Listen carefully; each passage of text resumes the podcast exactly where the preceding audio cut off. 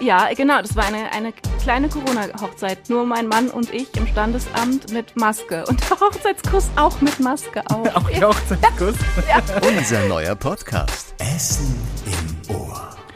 Die Zeitung Die Zeit nennt sie die erfolgreichste deutsche Groschenromanautorin. Sie kommt aus Essen, wohnt in Berlin und ist heute zu Gast im Radio Essen Studio bei Essen im Ohr. Hallo, schön, dass du da bist. Anna Basener. Hallo, es freut mich sehr. Das freut uns auch. Also wir haben uns schon gesagt, äh, wir duzen uns heute. Mal äh, ist ja auch schöner, so ja. in so trauter Atmosphäre zwischen den Plexiglasscheiben. Aber ansonsten ist es schön. ja, wenn man schon mal wieder zu Hause ist. Ne? Sitzt du nicht so oft zu Hause? Bist du nicht so oft zu Hause? Ich werde es äh, verkacken, das du und sie. Ähm, nicht so oft. Und jetzt in Corona natürlich seit Ewigkeiten nicht mehr. Also ne, es ist jetzt Juni. Ich war im Oktober, Anfang Oktober bei der Litruhe. Das letzte Mal hier in der Stadt. Oh. Ja.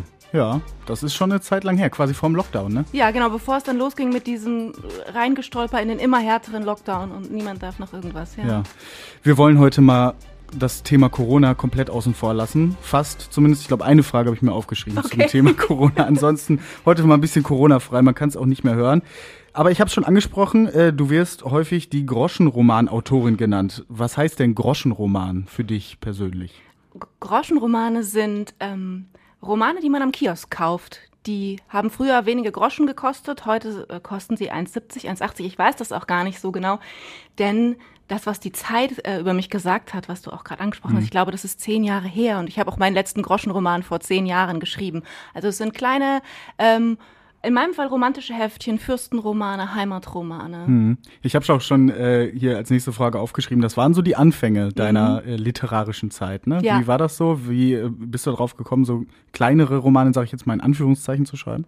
Ich habe in Hildesheim äh, studiert und da so lauter Literaten und es hat mich relativ eingeschüchtert, diese ganz großen Formate.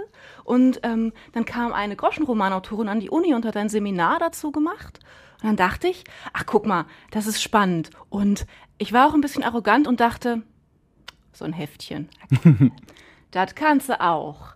Also Spoiler Alert, man kann das nicht so einfach so super schnell, wie ich dachte. Ich hab, bin aber dann dran geblieben und fand das spannend und habe mich da reingefuchst und äh, dann auch tatsächlich, es gab damals Studiengebühren in Niedersachsen, äh, ne, man musste die dann bezahlen und dann habe ich einen Roman geschrieben und davon die Studiengebühren bezahlt, mhm. bis also in meinem ganzen Hauptstudium sozusagen, ja. Groschenromane kosten jetzt nicht so viel, hat, also hat, klappte das denn dann ganz gut, davon die Gebühren zu zahlen? Ja, die Studiengebühren konnte man bezahlen, ja, das ging. Genau. Aber Große Sprünge kann man damit nicht machen. Ja, ja. ja. Heute ähm, sind es ja nicht nur die Groschenromane, die jetzt unter deinem Namen stehen, sondern die Jutensitten, Schund und Sühne oder Lagerfeld Your Life. Das fand ja. ich ganz besonders spannend, als ich mal so durchgelesen habe.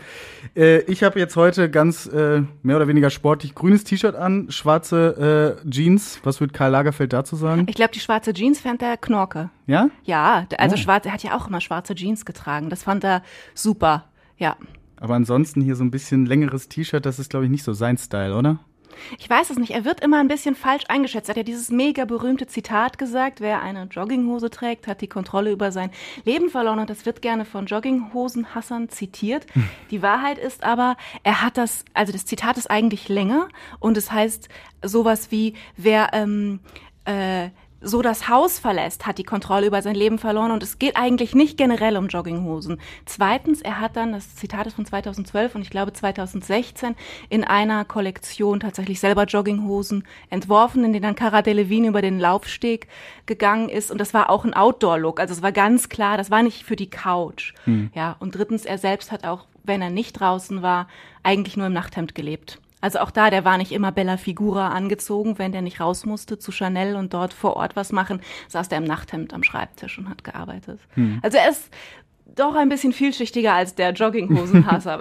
ja, aber jeder äh, verbindet ihn irgendwie ja, so ein genau, bisschen damit. Ne? Ja. Äh, wie oft trägst du Jogginghose? Nur, nur. Also äh, jetzt gerade nicht, jetzt trage ich hier Rock und Bluse, aber das ist eine große Ausnahme. Ich bin ja fast nur zu Hause. Hm. Also eh schon als Autorin schreibt man viel, das ist immer am Schreibtisch und in Corona noch mehr. Ich, äh, ja, also Leggings ist es meistens, aber nur immer Leggings. Ja. Mhm. Und damit auch mal vor die Tür. Also ich ja. gehe persönlich auch mal zum äh, Supermarkt damit oder zum Fußballtraining sowieso immer in Jogginghose. Ja, also. auf jeden Fall. Auf jeden Fall. Also schnell Turnschuh an und dann in Edeka. Also, nee, dafür ziehe ich, kein, zieh ich keine Hose mit Knöpfen an. Gott bewahre. Äh, das geht natürlich gar Nein. nicht. Nee, also äh, wirklich, Jogginghose ist äh, super, finde ich auch. Äh, mal einen kurzen Gang. Heute haben wir uns aber schick gemacht, sind heute Ja. bei Essen im Ohr, auch wenn man uns nicht sieht. Äh, aber trotzdem schön, dass du da bist. Und wir wollen heute auch ein bisschen mehr über dich als Person erfahren. Und wir haben hier so eine Kategorie bei uns im Podcast. Das ist der Steckbrief, den wir eigentlich mal zusammen ausfüllen könnten. Ja. Bist du dabei? Ja, na klar. Sehr gut. Also, äh, dein voll, vollständiger Name, Anna Basener. Geburtsdatum und Geburtsort. 8.11.83 in Essen-Werden. In Essen-Werden. Da Mhm. erübrigt sich die nächste Frage. In welchem Stadtteil aufgewachsen ist, dann wahrscheinlich auch Werden. Nee, oder? in Stadtwald. in Stadtwald, Ja, okay. ja. Und äh, was ähm, hat dich so geprägt, so in deiner Jugend, beziehungsweise als du dann hier aufgewachsen bist? Ähm, boah, das ist eine spannende Frage. Was prägt einen? Weil es ist so viel und es ist ja auch immer so selbstverständlich, was man dann erlebt, weil man hat ja nur die eine Kindheit. Ähm, mm.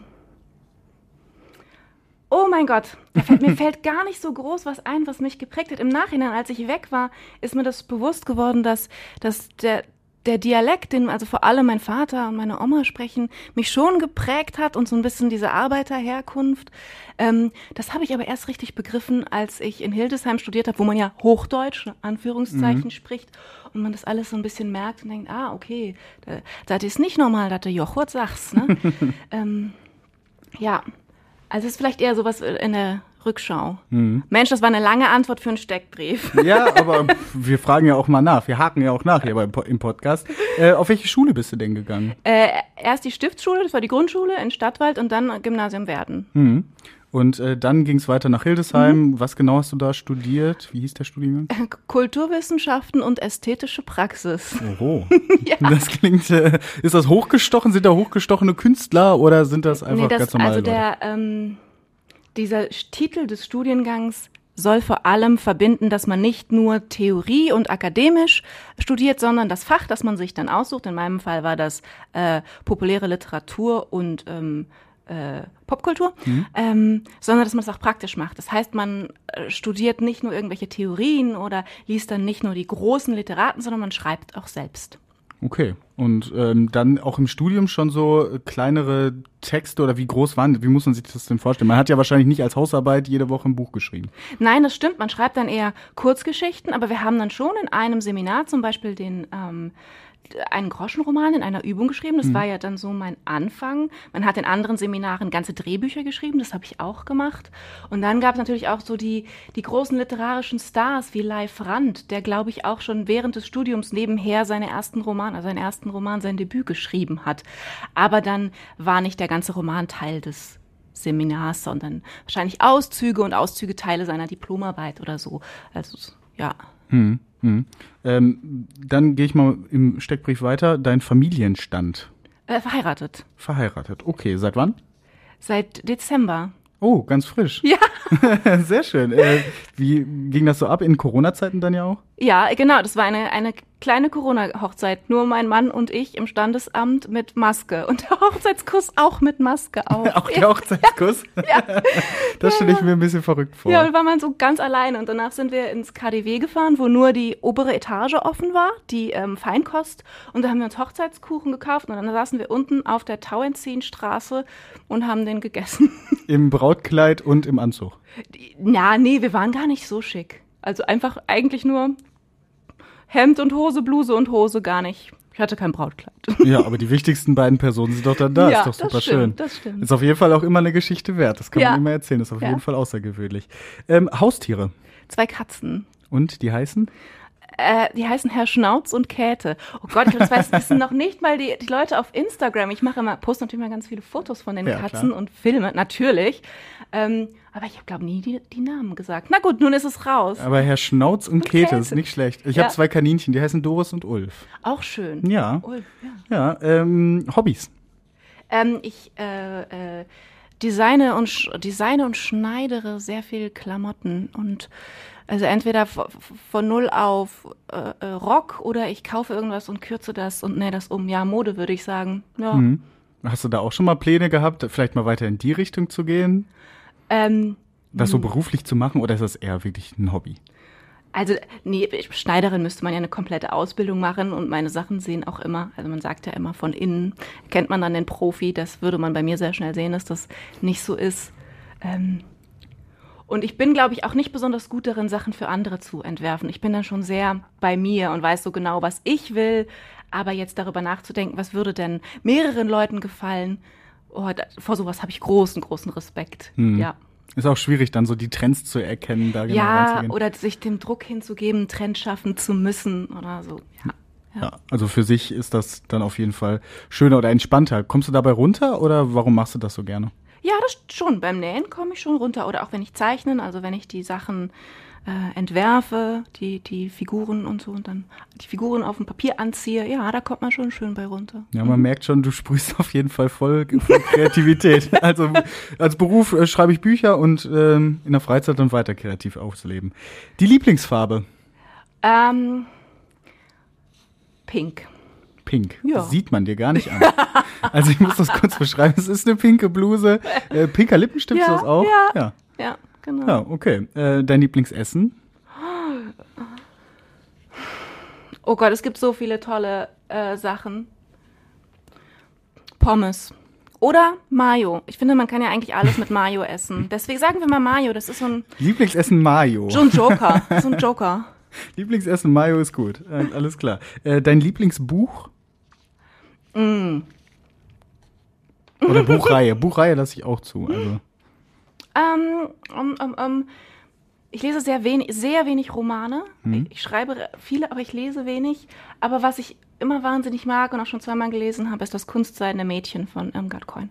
Okay, worum geht's da? Ich habe es jetzt nicht gelesen. Ähm, das ist von 31 oder so und es geht um eine junge Frau, die nach Berlin kommt und da naja, eigentlich überleben will und sie ist aber alleine und man hat noch so, so einen Rest von den Roaring Twenties, aber es ist trotzdem für eine alleinstehende Frau sehr schwierig.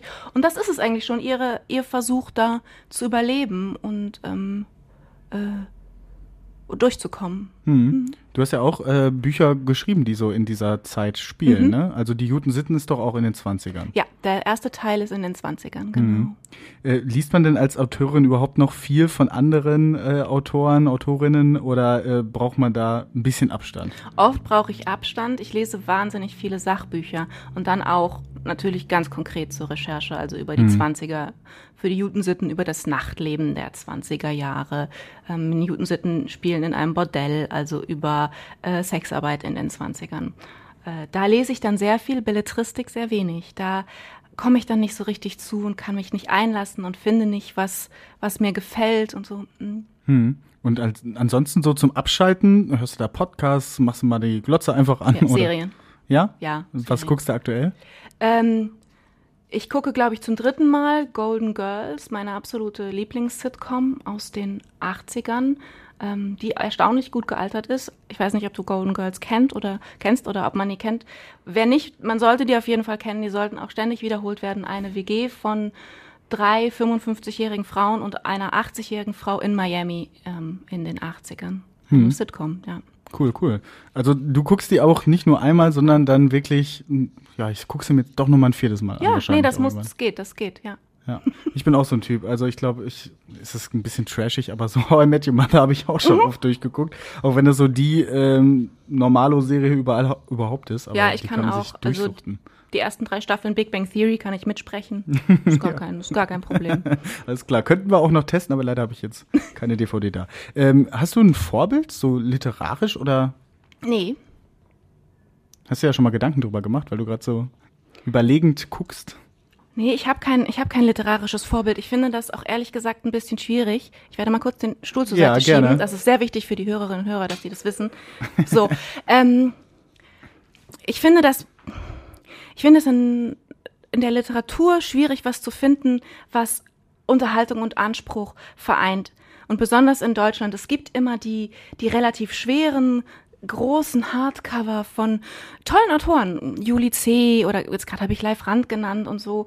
Und dann gibt es auf der anderen Seite die die leichten Taschenbücher, die, wo dann hat man so Krimis und dann hat man so Liebesromane. Und ich finde mich in beidem nicht so richtig wieder. Und mir fehlt die Mitte. Irmgard Coin, von der ich gerade sprach, ist tatsächlich so ein bisschen die Mitte mit ihrem kunstseidenen Mädchen. Und deshalb ist das mit den Vorbildern schwierig. Ich will auch gar nicht unbedingt jemanden hinstellen und sagen, mit dem möchte ich mich vergleichen hm. oder so, ja. Ja, das, dazu neigt man dann ja auch oft. Und irgendwie muss man, glaube ich, auch so seine eigene Sparte ja auch ja. finden, ne? Ja. Also, weil, wenn man einfach einem Vorbild nachschreibt, dann gab es ja, das ja schon. Genau. Ja, okay. Ähm, woran arbeitest du gerade? Ähm, ich arbeite gerade an meinem nächsten, übernächsten Roman sozusagen. Der spielt in einer Nervenheilanstalt für die reichen Leute um 1900. Hm, schon das übernächste, quasi das nächste Buch, das, das habe ich gelesen, kommt im Juni raus. Genau, ne? es kommt am 21. Die Jutensitten, Kaiserwetter in der Gosse. Also in wenigen Wochen. Am ja. 21. ist es dann da. Dann finden wir es hier in der Innenstadt in den Buchläden richtig, wahrscheinlich, ne? Richtig. Ja, sehr schön. Ähm, wie war denn, wir haben eben schon mal gesagt, ich habe eine äh, einzige Corona-Frage. Wir haben schon gesagt, du saßt viel in Jogginghose oder in Leggings zu Hause, äh, hast geschrieben. Ja. Kennen wir ja alle irgendwie im Homeoffice. Also ähm, ich bin ja auch so, dass ich da mir schnell die Jogginghose drüber werfe, fünf Minuten vor Schichtbeginn sitze ich an meinem Laptop.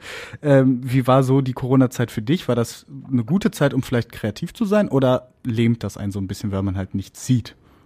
So wirklich. Mm, es hat mich nicht gelähmt. Ich arbeite auch nicht unbedingt mit dem, was ich sehe. Ähm, oder irgendwie war, stand das dann immer trotzdem zur Verfügung, wenn ich jetzt für die Juten Sitten zum Beispiel recherchiert habe. Die spielen in der Mullakstraße in Berlin. Da konnte ich auch in ähm, äh, Corona-Zeiten hin. Nur ist da trotzdem einfach von dem eigentlichen Bordell, um das es geht, das dort auch einmal stand, nichts mehr übrig. Also es ist so, man kommt mit der Recherche nicht so weit, besonders wenn es historisch hm. ist vor Ort. Also liest man eher wieder. Und das geht natürlich auch zu Hause. Schreiben und lesen geht zu Hause. Also das, das ging gut und da war ich auch sehr privilegiert, dass ich eh gerade ähm, in der Schreibphase war. Was aber total gefehlt hat und was ich jetzt auch nach anderthalb Jahren merke, sind Lesungen und der Kontakt mit den LeserInnen. Das ist wirklich ähm, dann einfach weg und man publiziert dann was. Letzten Herbst ist, sind die Jutensitten 1 als Buch rausgekommen, der zweite Teil als Hörspiel. Und ich habe niemanden wirklich getroffen, der das gelesen hat, was sonst ganz viel passiert wäre. In Buchhandlungen hätte ich hm. vorgelesen und signiert und mit den Leuten geredet und Feedback bekommen. Und alles war halt online. Und dann sieht man das so ein bisschen auf Instagram und, und Buchblogger posten das und man freut sich sehr. Aber trotzdem ist es so, es geht so ins Leere und das hat mir gefehlt, ja. Hm. Ja. Hm. ja, können wir ja auch alle nachvollziehen. Ja. nachvollziehen. Du wolltest noch was sagen? Naja, ich wollte, natürlich ist das aber trotzdem eine sehr privilegierte Position, weil ich nicht allein von Lesungen lebe und Autorinnen und Autoren, die das tun, ähm, natürlich eine, eine wahnsinnig krasse, harte Zeit hatten. Also das ist, da war ich dann wieder, habe ich mich sehr glücklich geschätzt und war dankbar natürlich. Hm, aber trotzdem so der Kontakt zu den Fans, zu den ja. Leserinnen und Lesern, der fehlt natürlich. Ja. Haben wir ja auch hier gespürt. Wir machen eigentlich zum Sendergeburtstag, können die Leute immer hier reingucken, wie sieht's aus. Ist auch komplett weggefallen, ja. was natürlich auch super schade ist. Eigentlich wäre jetzt auch die Redaktion noch voll. Wir waren jetzt, glaube ich, heute Nachmittag zu dritt. Ja. Also das ist, äh, da geht schon viel verloren. Aber ähm, nochmal kurz, ich will nochmal auf deinen kreativen Prozess so zum Sprechen kommen. Ähm, du hast gesagt, du könntest in die Mulakstraße, hieß es, mhm. gehen. Ähm, aber so wirklich bist du ja eher so der Typ, ähm, ich lese mich jetzt ein, wie war es damals, versetze mich vielleicht in die Lage oder wie läuft das dann ab, dass du dann auf die äh, kreativen Ideen kommst, wie du das schreibst? Ähm, also das sind ja jetzt so ein bisschen zwei Fragen. Das eine ist, wie, wie man auf Ideen kommt und das andere ist, wie ist dann der Prozess, wenn ich genau. dich richtig verstehe. Ja, richtig. Okay, dann machen wir erstmal, das mit den Ideen ist, das werde ich sehr oft gefragt und das macht mich ein bisschen ähm, äh, äh, sprachlos immer, weil ich habe ganz viele Ideen und je mehr Ideen ich habe, desto mehr kommen. Manchmal ist es eher mein Problem, dass die aufhören, weil ich hm. das jetzt wirklich nicht auch noch schreiben kann, nur weil es gerade eben im Kopf aufgeblitzt ist. Das ist auch so ein bisschen, also wer, wer Ideen sucht, ich glaube, das Wichtige ist mit irgendwas anfangen und dann kommen die schon und irgendwann kann man die nicht mehr äh, stoppen. Wichtiger ist fast, glaube ich, irgendwas zu machen, um dann auf Ideen zu kommen. Aber wenn ich sie dann mal habe und klar ist, okay, ähm, ich habe diese Figur und jenen Ort und jene Zeit und in diesem Dreieck da äh, habe ich, da spüre ich irgendwie eine Geschichte, dann in der Regel setze ich mich dann hin und schreibe die erstmal auf. Im Konzept, so im Kleinen, das geht dann mhm. auch in der Regel an den Verlag, damit der dann sagt, ob er es will und mir ein Angebot macht, damit ich ähm, auch das in finanzieller Sicherheit schreiben kann, sozusagen. Mm. Und dann schreibe ich eine erste Fassung und das alles mit wirklich kaum Recherche. So wenig Recherche wie möglich, um eine erste Fassung zu schreiben. Äh, Warum genau dann ohne Recherche?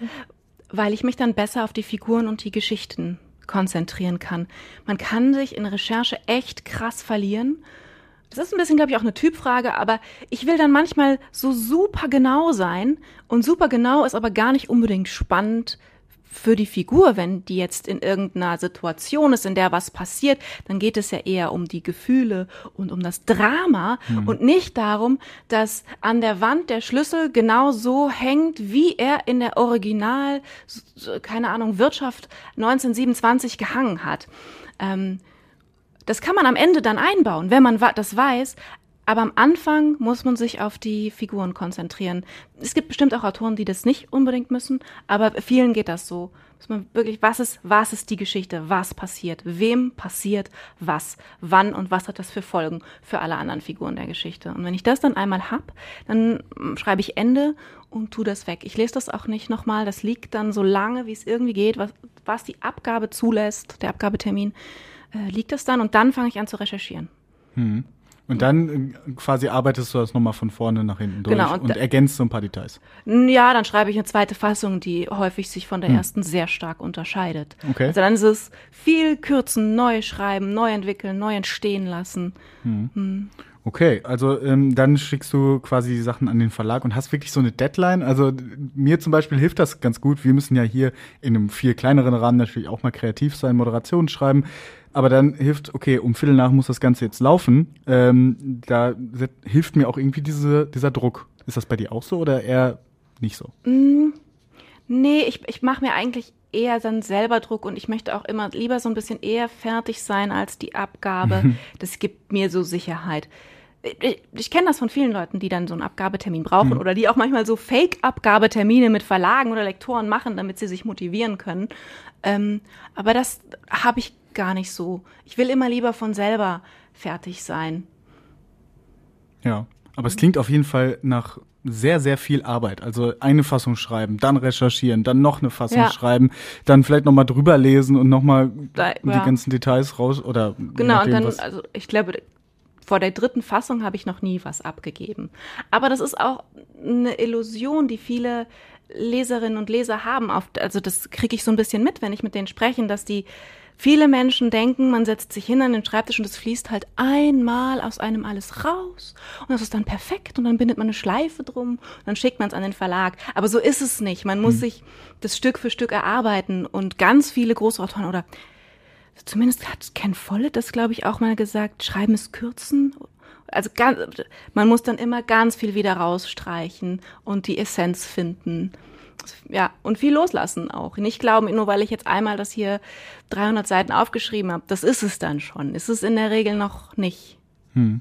Okay, also das klingt nach sehr viel Arbeit. Setzt du dich dann auch hin und sagst, okay, heute um 8 Uhr fange ich an, mach bis äh, 16 Uhr. Also gibst du dir auch selber Schichten oder ähm, machst du das einfach dann, wenn du Bock nee, hast? Nee, ein bisschen, also schon jeden Tag, hm. ähm, aber so ein bisschen fließender äh, ich stelle mir auch keinen Wecker, ich stehe auf, wenn ich wach werde und fange dann so früh wie möglich an. Ich habe manchmal so ein bisschen ähm, Seitenlimits. Dann gucke ich so, wie viel hat das Kapitel und wie viele Seiten habe ich schon geschrieben? Denke ich, ja, es wäre schon gut, wenn du heute zehn Seiten schaffst. Sowas mache ich schon, ja. Mhm, okay. Ähm, dann, diese ganze Arbeit hat sich ja jetzt ganz schön auch ausgezahlt. Bei die Juten Sitten sind auf in der Bestsellerliste hochgeschossen. Wie war das dann für dich, als du gesehen hast, boah, das geht gerade ganz schön ab? Warst du da stolz auf dich? Oder ja. ja, das war sehr, natürlich sehr krass. Das, das kann man da nicht glauben, wie es dann über Nacht, man wacht dann auf und dann steht es auf Platz eins der Bestsellerliste und das kommt dann abends raus und am nächsten Morgen haben schon Leute dieses, das ist ja ein Hörspiel ursprünglich, diese mhm. acht Stunden durchgehört und Feedback dazu geschrieben. Und das, das ehrt einen schon. Und das macht einen dann aber auch ganz demütig, weil man denkt so, oh, je, und das mir. Ja, also dann hast du auch direkt geguckt, okay, wo stehe ich denn jetzt überhaupt so nach dem ersten Tag? Oder also mhm. quasi so geupdatet? Ja, ja, ja. ja. Kann ich total ja, verstehen. Doch, ja. doch, natürlich. Wir gucken ja auch immer rein, wie viele Leute haben hier den Podcast gehört und ja, so. Ja, ja, man will das auch wissen. Irgendwann muss man auch aufhören. Also ich gucke jetzt zum Beispiel nicht jeden Tag, was die Juten Sitten machen. Mhm. Das Hörspiel ist ja auch schon über zwei Jahre draußen, das erste. Und ich gucke auch beim zweiten nicht mehr. Irgendwann lasse ich dann auch los. Ähm, aber am Anfang gucke ich schon, wie ist es denn so platziert und oh, wir sind auf zwei, oh, wir sind auf eins. Ja. Ja. Äh, wie war dann das Feedback so in den ersten Tagen? Sehr gut. Natürlich, also die Juten Sitten ähm, das war schon ein sehr großer Erfolg. Es ist aber auch so, dass dann, dann ruft dann, in dem Fall ist es Audible, die rufen dann an und dann gratulieren die und dann hört man erstmal nur das Positive. Mm, klar. Und natürlich, wenn man dann sehr genau guckt, siehst du, irgendjemand findet es auch immer scheiße. Das ist einfach so. Jetzt ist es aber für meine psychische Gesundheit besser, die Rezension im Internet, ähm, wo man schon am Anfang sieht, oh, oh der findet es nicht gut, lieber nicht zu lesen. Mm. Das ist besser für mich, ja. Kurz äh, zur Erklärung für die Hörerinnen und Hörer. Audible, äh, darüber, dass die Plattform, wo du dann quasi das Hörspiel ja. rausgebracht hast, ist ja auch ein Audible Original. Genau. Heißt, äh, die haben das quasi, die Produktion auch zum Teil übernommen.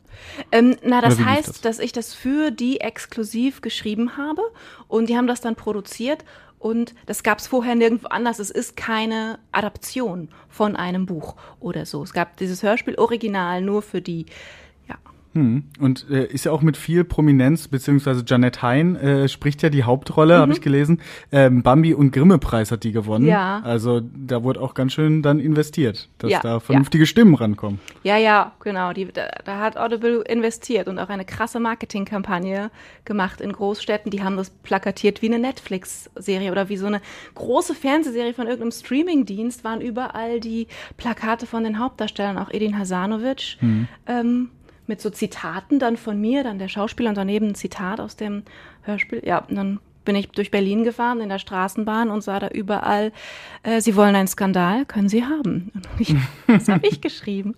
ja. Und dann wurdest du auch oft in Berlin drauf angesprochen, also Nee. nee, nee, das tatsächlich nicht, weil auf den Plakaten stand mein Name gar nicht drauf. Da steht dann Jeanette Hein drauf und so. Ja, okay. Nein, nein, nein, da, okay. da da wird man als Autorin, bleibt man dann doch ein Stück mehr im Hintergrund. Ist vielleicht auch besser so, ne? Oder? Oder würdest du dir wünschen, mal häufiger angesprochen werden, wenn du, zu werden, wenn du jetzt durch Essen oder durch Berlin läufst? Hm. Das ist vielleicht ein bisschen anstrengend. Wobei ich jetzt auch niemanden abschrecken will. nee. Ja, also Jetzt äh, habe ich gelesen, ähm, die Watz hat auch geschrieben über das Buch Die Juten Sitten, du mogelst modernen Feminismus in die Bücher.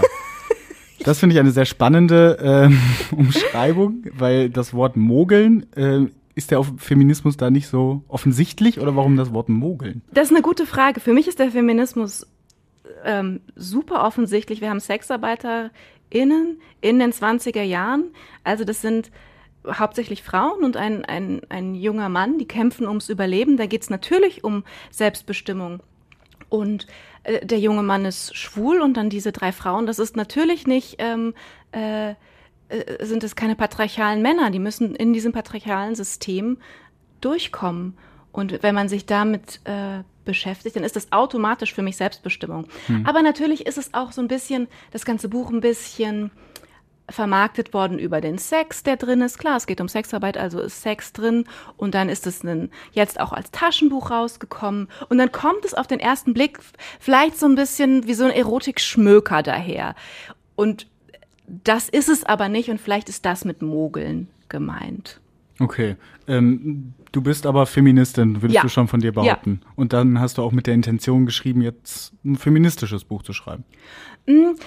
Beziehungsweise eins mit ähm, starken Frauen, vielleicht so besser formuliert. Ja, eins mit, äh, mit selbstbestimmten, taffen Frauen.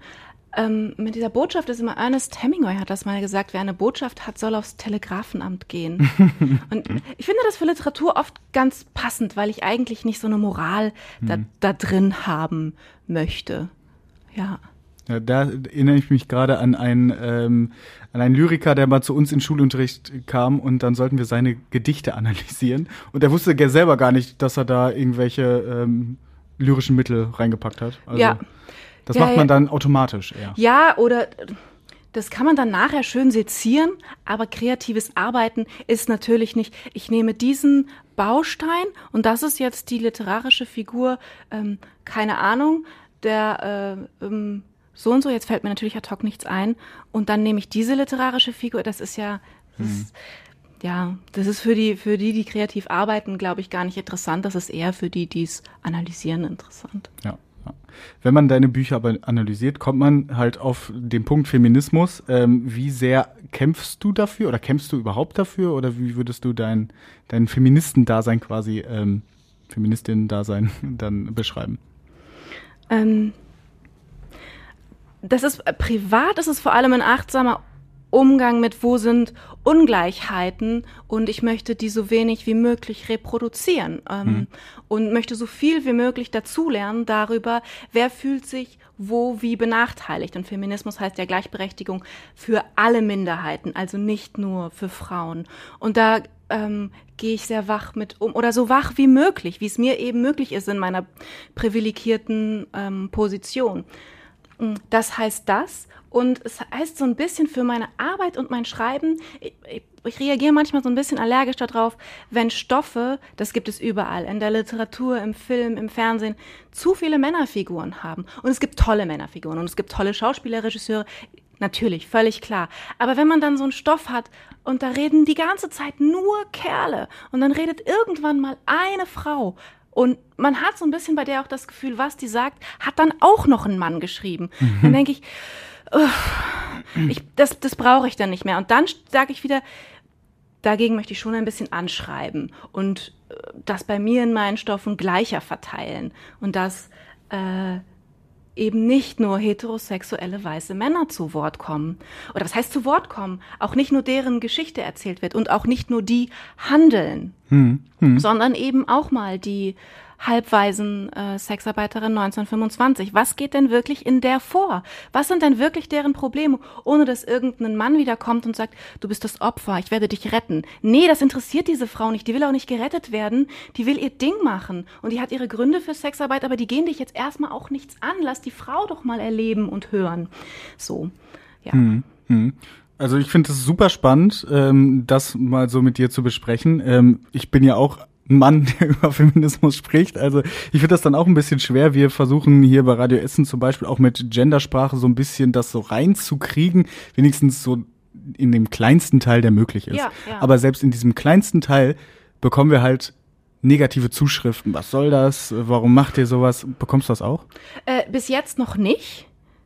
Ähm, nee, das noch gar nicht. Ist aber, glaube ich, wenn man fiktional schreibt, auch noch mal ein bisschen was anderes, als wenn man sich journalistisch redaktionell bewegt. Ich glaube, da muss man noch mal anders darauf achten, weil wenn ich zum Beispiel ähm, eine Figur benenne und dann rede ich über diese Figur, dann ist ja schon klar, das ist eine ganz konkrete Figur, die sich selbst auch als Frau definiert. Dann ist das ja schon mal geklärt. Ähm, aber vielleicht kommt das noch. Also, aber hoffentlich nicht. Das, diesen Gegenwind will man ja eigentlich nicht haben, wenn man voranschreiten will. Nee, natürlich nicht. Ja. Sprache ist ja auch was Mobiles. Sprache darf sich ja auch verändern. Wir müssen ja nicht sprechen wie vor 200 Jahren. Sollten wir vielleicht auch manchmal Vielleicht nicht. auch nicht, vielleicht auch nicht. Genau. Ja, genau. Ja. Ähm, was bedeutet, also du hast gesagt, eine Selbstbestimmtheit, die sollen ihr Ding machen. Ähm, was bedeutet für dich Feminismus noch und in welchen Phasen vielleicht vom heutigen Leben könnten wir das noch verbessern? Ähm, Oh Gott. In vielen wahrscheinlich. Ja, na, ja natürlich. Das ist so. Ähm, also das, was ich schon angesprochen habe, mehr, mehr Stoffe von Angehörigen irgendwelcher Minderheiten, und da meine ich schwarzrassifizierte Menschen oder Menschen mit Behinderung, was auch immer, die mehr zu Wort kommen lassen. Also jetzt aus meiner Sicht als jemand, der fiktionale Stoffe mhm. erstellt. Ich will deren Geschichten und deren Perspektiven hören und ich will die sehen. Ähm, wir hatten ja auch diese Diskussion von äh, den homosexuellen SchauspielerInnen, die sich geoutet haben vor einer Weile. Mhm. Ähm, wo klar ist, dass es auch noch ein Riesenproblem, dass wenn du beispielsweise als schwuler Mann äh, Schauspieler bist, kannst du gewisse Rollen äh, nicht spielen, wenn du geoutet bist, weil man dann annimmt, äh, die, die äh, Zuschauer können sich nicht mehr mit dir als Liebhaber dieser Frau identifizieren. Und so ein Kram, also, nee, den müssen wir mal hinter uns lassen. Ja. Äh, ist doch, es geht mich auch ehrlich gesagt so, nicht so privat an, auf wen steht jetzt der Schauspieler von Romeo. Das ist mir ehrlich gesagt so ein bisschen egal. Ja, oder ja. wir haben auch eben über How I Met Your Mother gesprochen, äh, Neil Patrick Harris genau, und genau. Barney Stinson. Also genau. das ist genau. das beste Beispiel. Der spielt den Mega-Player und den absoluten Macho und ja, und äh, der Schauspieler selbst ist schwul und das ist doch möglich. Also wo ist da jetzt hier? Ja, ja also das ist auf jeden Fall sehr schade. Auch äh, im Fußball jetzt fängt Ja. die EM wieder an und es gibt in den ersten, ich glaube sogar in den ersten drei ähm, Profiligen keinen geouteten ähm, Ja, und rein statistisch kann das halt nicht sein, dass die Richtig, alle genau. hetero sind. Also jetzt soll sich bloß keiner outen, nur weil wir das Nein, jetzt hier nein, sagen. Aber äh, es geht ja darum, statistisch gesehen. Ja. Ne? Und da trauen sie sich nicht vielleicht. Okay, aber du gibst ähm, vor allem starken Frauen ja auch eine Stimme, beziehungsweise du erzählst die Geschichte. Ähm, auch äh, als Oma den Huren noch Taubensuppe kochte, auch ein super Titel. Ähm, ist ja auch eine sehr starke Frau, ähm, Ja. die aus Essen wegzieht, richtig? Ja, die Hauptfigur ist Bianca, die äh, zieht zum Studieren weg aus Essen und ist in Berlin. Und die Oma von Bianca war Wirtschafterin im Puff und ist in Essen geblieben. Die taucht dann aber irgendwann in dieser Kreuzberger WG von Bianca auf und möchte jetzt da wohnen. Und erklärt nicht so genau warum. Und nach und nach kommt dann raus, dass Omas ganze Puff-Vergangenheit da durchaus eine Bedrohung darstellt und ein bisschen nachrückt. Und dann sind diese Enkelin und diese Oma ähm, im Kampf gegen die alte Vergangenheit unterwegs. Auch ein spannendes Thema auf jeden Fall. Und der äh, Titel, wie kam das zustande? Also das finde ich. Ähm, der Verlag schrieb mir irgendwann, da war, ich habe das Buch noch geschrieben und die waren schon dabei, Titel und Cover zu bisschen zu überlegen. Sie gehen jetzt in die Titelkonferenz und ich hatte einen Arbeitstitel, äh, das, der war Asche und Eierlikör. Und ich fand den super toll. Und dann sagte mein Lektor aber, hm, ich glaube, die finden das nicht so gut vom Marketing. Äh, Hast du vielleicht noch eine Alternative? Und dann saß ich an meinem Schreibtisch und habe aufs Bücherregal geguckt und sah so Bücher wie ich wuchs auf einem Schrottplatz auf und lernte mich von Radkappen zu ernähren. Und irgendwie war das so eine Zeit, in- in der so lange Titel en vogue waren. Dann war das fast eine Trotzreaktion. Und ich dachte, okay, jetzt kriegt ihr auch von mir einen langen und ein bisschen absurden Titel. Was muss drin sein? Irgendwas mit die Oma, bisschen nach Ruhrpott und was ist noch absurd? Die Taubensuppe.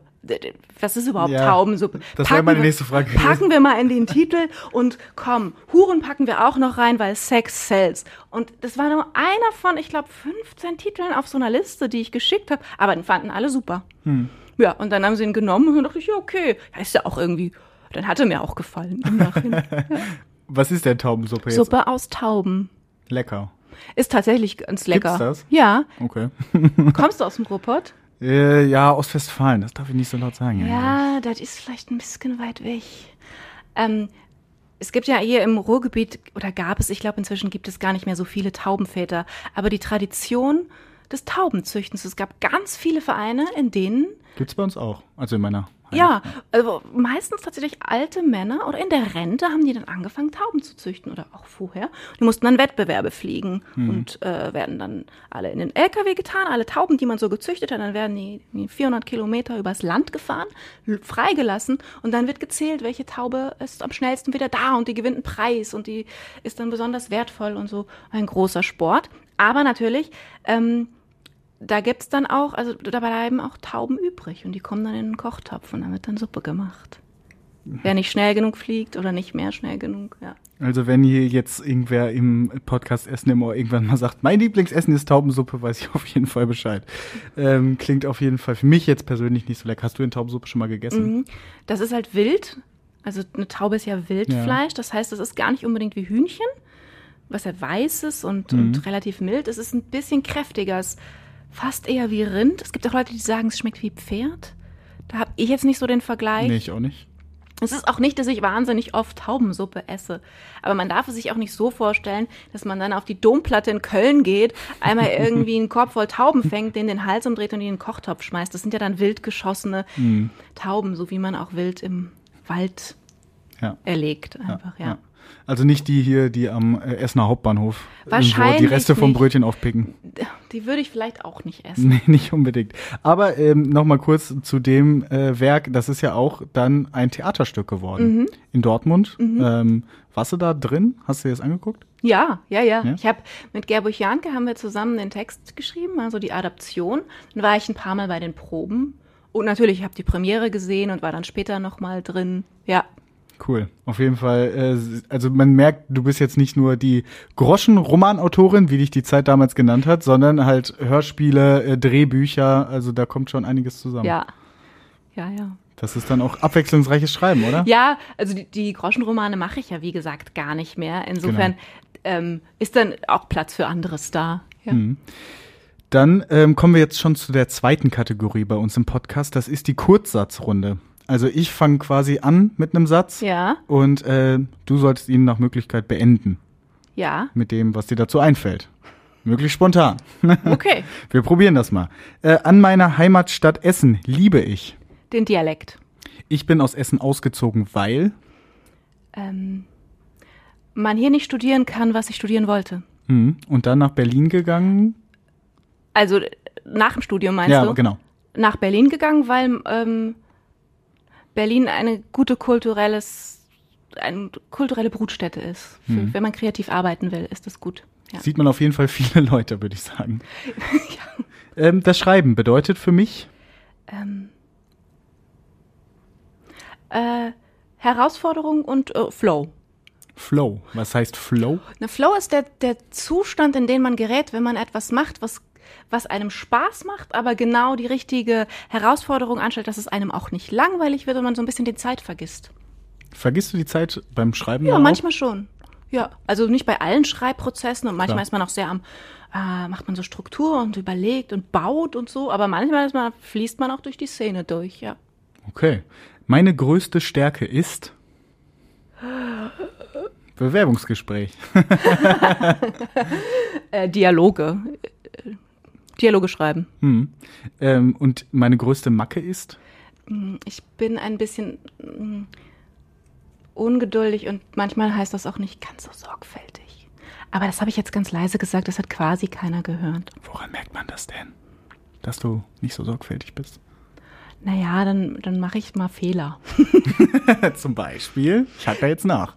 Ach so, äh, ach so, das sind dann keine spannenden Fehler. Also wenn wir jetzt auf die Arbeit uns äh, beziehen. Ja, auch in deinem persönlichen Leben so. Ach so. Ja. Oh, jetzt hätte ich gern ein cooles Beispiel, so eine witzige Anekdote, aber die habe ich gerade nicht. Das tut mir leid. Okay, dann können sich die Hörerinnen und Hörer jetzt irgendwas ausdenken. Ja. Das passt vielleicht. Ich gehe äh, so richtig an die Decke, wenn. Oder passiert das nicht? Kann ja auch sein. Passiert tatsächlich nicht so oft. Bist du ein ruhiger Mensch dann eher? Also nicht so richtig, dass ich so rasend oder wütend werde. Sehr kontrolliert, die Emotionen dann, oder wie? Ähm, nee, nee, nee, ich habe ganz viele andere Emotionen, aber Wut kommt nicht so viel raus. Welche Emotionen sind das dann? Ich weine sehr viel und auch sehr schnell, so bei den kitschigsten Werbungen.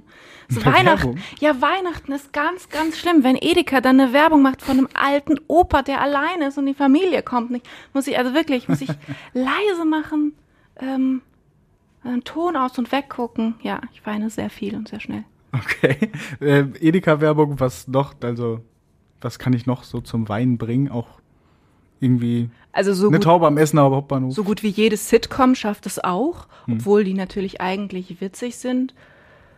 Ja, der Junge muss an die frische Luft. Zum Beispiel, Hm. das war das war eine Tränenschlacht dieser Film. Ich weiß auch nicht, ob ich den geguckt hätte, wenn ich vorher gewusst hätte, dass mich das so fertig macht. Also dann vermeidest du das auch schon so, das sich anzugucken. Manche gucken sich das ja extra an, um die Gefühle anzuregen, bisschen zu weinen. Ach so, na, da das Wein bei mir so einfach geht, brauche ich das nicht. Aber der Junge muss an die frische Luft. Das war, also ich glaube, ich bin durch so eine ganze Box Taschentücher, wo man so die Taschentücher rauszieht, durchgegangen in dem Film. So, so, sieben, Minute zehn, Joachim Kohl steht schluchzend im, im Hausflur und ich auch.